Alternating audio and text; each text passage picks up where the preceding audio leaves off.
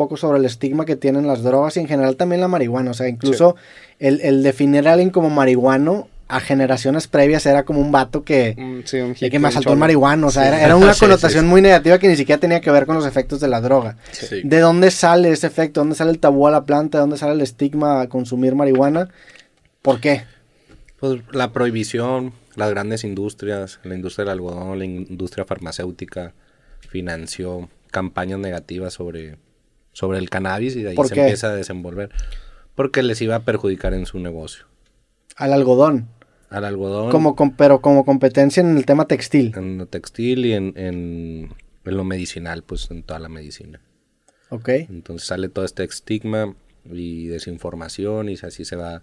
Luego prohíben el cannabis y a través de esa prohibición, pues si el gobierno dice que algo está mal, pues todos piensan que está mal. Entonces, como si está legal los cigarros y son dañinos, ¿verdad? Entonces, pues al final son intereses económicos que siempre ha movido al gobierno y los intereses privados.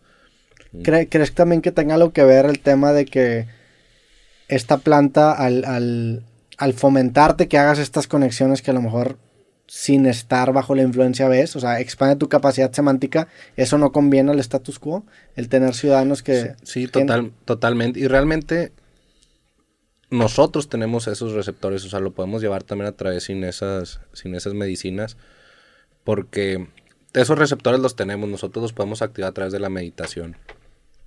El, re- el receptor del, del sapo que contaba es a través de la glándula pineal y a través de varios receptores que nosotros ya la tenemos, nada más que no lo activamos en esas cantidades de No dimetriptamina, por ejemplo, que es lo, lo que tiene dentro la glándula, pero lo podemos generar, lo podemos generar si meditamos y, y- y nos interiorizamos con nosotros mismos. Pero generas, Entonces- generas que al meditar, Melatonina, melatonina. sí. Y, y- Pero eso tiene que ver con los Por receptores ejemplo- endocannabinoides. No, yo te estoy hablando ahorita de eso, pero Mm. por ejemplo, esos receptores nosotros ya los tenemos. O sea, quiere decir que todo, todos esos son herramientas que nos impulsan hacia eso, pero es algo que ya lo tienes tú integrado. ¿Me entiendes?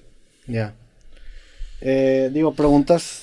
Sí, yo digo, otra vez regresando un poquito, la, la- el tema de los socios, o sea, franquiciatarios así, o, o inclusive los socios, o el consejo como algo así que digas, güey, fue un gran reto, güey, convencer, o no tanto convencer, sino eh, el, inclusive hasta llegar a esa persona, güey, hace una anécdota que se les venga a la mente. Pues realmente se ha dado de una forma muy natural con los accionistas de la empresa. No, nunca ha habido un tipo de convencimiento y ni con una intención de asociarlos. Se ha dado, o sea, hemos platicado el proyecto, eh, hemos visto el valor que aportan, lo que aportamos y hemos creado ahí la, la fusión con ellos. Sí. Pero se ha dado de una forma muy natural, ¿no? Así, Sí, todas las y, y dejando los tiempos que, que corran por sí solos. o Sí. sea, Y con los, con los franquiciatarios, así uno- his- alguna anécdota ahí, digo, que se pueda compartir, que digas de que, ay, cabrón, esta fue un retote, güey. Pues yo creo que el reto más difícil fue cuando fuimos arquitectos.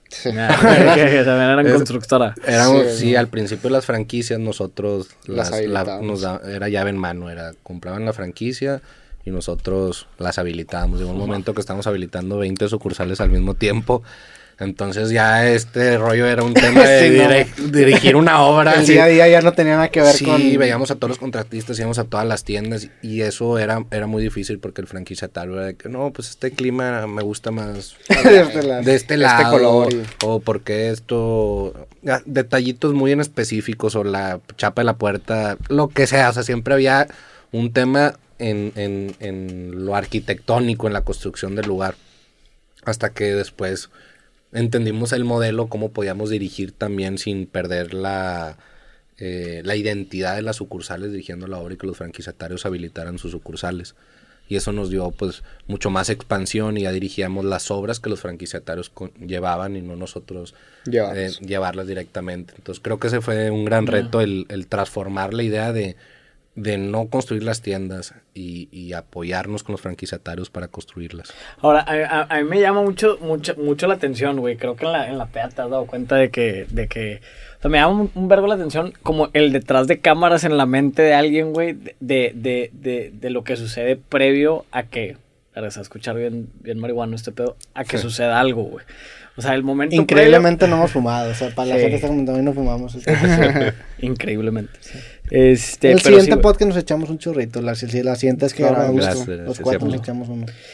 o sea, como ese momento previo de decir, o sea, yo, yo me acuerdo de. No, no, me acuerdo muy bien de cómo hicieron el primer. O sea, pero ese decir, eh, güey, creo que estaría chido cotorrear con Roberto, güey. O sea, que, que, que cómo llegan a esa conclusión de decir, güey, o sea, como ese primer paso que, que al final del día hizo que hoy estuviéramos aquí, güey, o sea, mucho conectado con eso que dicen de... Claro, no, pues evidentemente uno nota cuando un proyecto le está yendo bien.